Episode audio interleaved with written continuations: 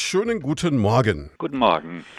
Wir reden jetzt über ein Thema und das habe ich heute Morgen auf Facebook auch gesehen. Das ist genau das, was ich auch so ein bisschen empfinde, bei dem es eigentlich verrückt ist, dass wir nochmal drüber reden müssen. Aber es geht darum, dass sich Menschen, die ähm, im weitesten Sinne irgendwo im kirchlichen Bereich tätig sind, ähm, geoutet haben, ob ihrer sexuellen Orientierung. Ähm, die Frage natürlich, warum genau jetzt und ähm, in welcher Form? Ja, die Aktion hat tatsächlich schon eine lange Vorgeschichte. Ich glaube, das erste Mal haben wir uns vor einem knappen Jahr getroffen. Also es sind ja über 120 Menschen in dieser Aktion verbunden, die heute sich auch öffentlich outen. Und natürlich hat es auch was mit äh, dem synodalen Weg, dem Reformprozess in der katholischen Kirche zu tun, der gerade läuft. Da ist die nächste Synodalversammlung in zwei Wochen und wir hoffen uns natürlich, äh, dass äh, die nochmal einen Schub bekommt, auch durch, durch unser gemeinsames Sichtbarwerden in der Öffentlichkeit, weil die Themen, um die es uns geht, werden genau in diesem Reformprozess gerade auch verhandelt. Sichtbar werden in der Öffentlichkeit ist ja das richtige Stichwort, denn ich denke, bei vielen, die sich da jetzt geoutet haben, ist es ja so eine Art offenes Geheimnis gewesen über viele Jahre. Das war den Gemeinden, das war dem näheren Umfeld bekannt, man hat es halt nur nicht ausgesprochen. Ich muss sagen, dass es für mich selber tatsächlich heute jetzt nicht so einen spektakulären äh, Schritt bedeutet hat, äh, weil ich Wert drauf gelegt habe in meiner Familie sowieso schon seit langem, wofür ich auch sehr dankbar bin, dass es da kein Problem war, aber auch in meinem Arbeitsumfeld, in der katholischen Hochschulgemeinde, in meinem Team, auch gegenüber dem Bischof in den letzten Jahren, dass ich da transparent mit umgehe mit diesem Thema. Äh, es ist natürlich nochmal ein Unterschied, ob man das dann auch öffentlich macht, das ist mir schon bewusst. Das ist klar. Und äh, wie sind denn die Reaktionen bisher? Was ich so gesehen habe auf äh, Facebook, Instagram und Co. Natürlich durchwegs äh, viel Positives, wobei das natürlich auch immer dann so das persönliche Umfeld ist.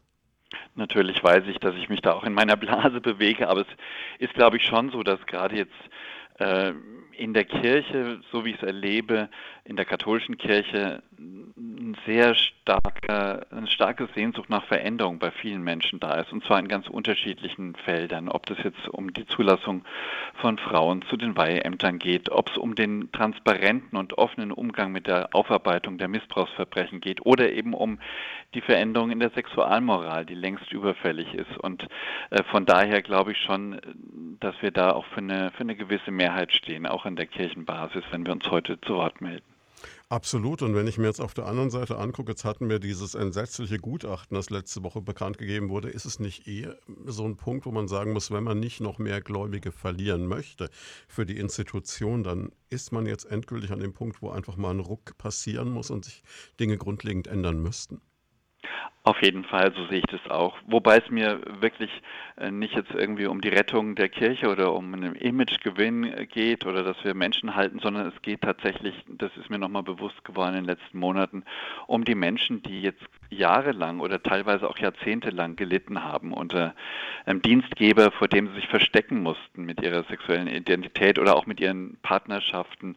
Sind ja auch viele dabei, die jetzt keine Priester sind, also nicht im Zölibat leben und die Partnerinnen, Partner versteckt haben, die gekündigt wurden, dienstrechtliche Konsequenzen zu fürchten hatten und immer noch zu fürchten haben. Damit muss Schluss sein. Wir müssen da eine andere Offenheit äh, an den Tag legen und vor allem aus dieser Doppelmoral und aus dem Versteckspiel rauskommen. Jetzt gibt es ja durchaus Menschen, die ähm, sich für den Zölibat bereit erklärt haben, aber dennoch verdeckt Beziehungen führen. Auch das ist ja durchaus, ich sag mal, wirklich gang und gäbe.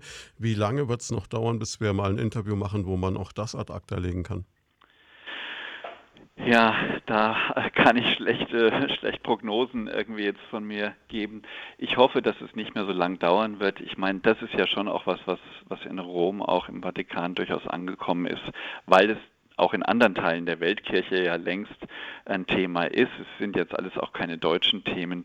Der Zölibat steht da ganz oben auf. Wenn wir weiterhin äh, die Kirche abhängig machen von zölibatär lebenden Priestern, äh, dann wird es die Kirche in 20 Jahren nicht mehr geben. Also es ist tatsächlich, geht es da auch um die Existenz der Kirche. Das wäre jetzt eigentlich schon ein wunderschönes Schlusswort. Mich interessiert ah, ja. jetzt am Ende eigentlich nur noch ja. eine Sache, nämlich die Frage, gab es schon irgendeine Reaktion von offizieller Seite? Äh, nein, gab es noch nicht. Ähm, ich war natürlich auch im, im, Kontakt schon mit offizieller Seite. Ich glaube, es ist eine Reaktion für heute Mittag geplant, aber ähm, auch da ist mir wichtig, äh, transparent zu sein. Ich habe natürlich schon gesagt, dass da was kommen wird, auch äh, nicht, wenn, wenn ich jetzt auch keine Einzelheiten angekündigt habe. Ähm, ich bin gespannt, befürchte aber da nichts, weil äh, ich nichts anderes mache als die letzten Jahre auch, mich um Transparenz bemühen. Ja, von unserer Seite aus bleibt nur noch zu sagen, Riesenrespekt, Applaus für den Mut und wir hoffen mal, dass wir bald solche Gespräche einfach nicht mehr führen müssen, weil es ganz normal ist. Vielen Dank.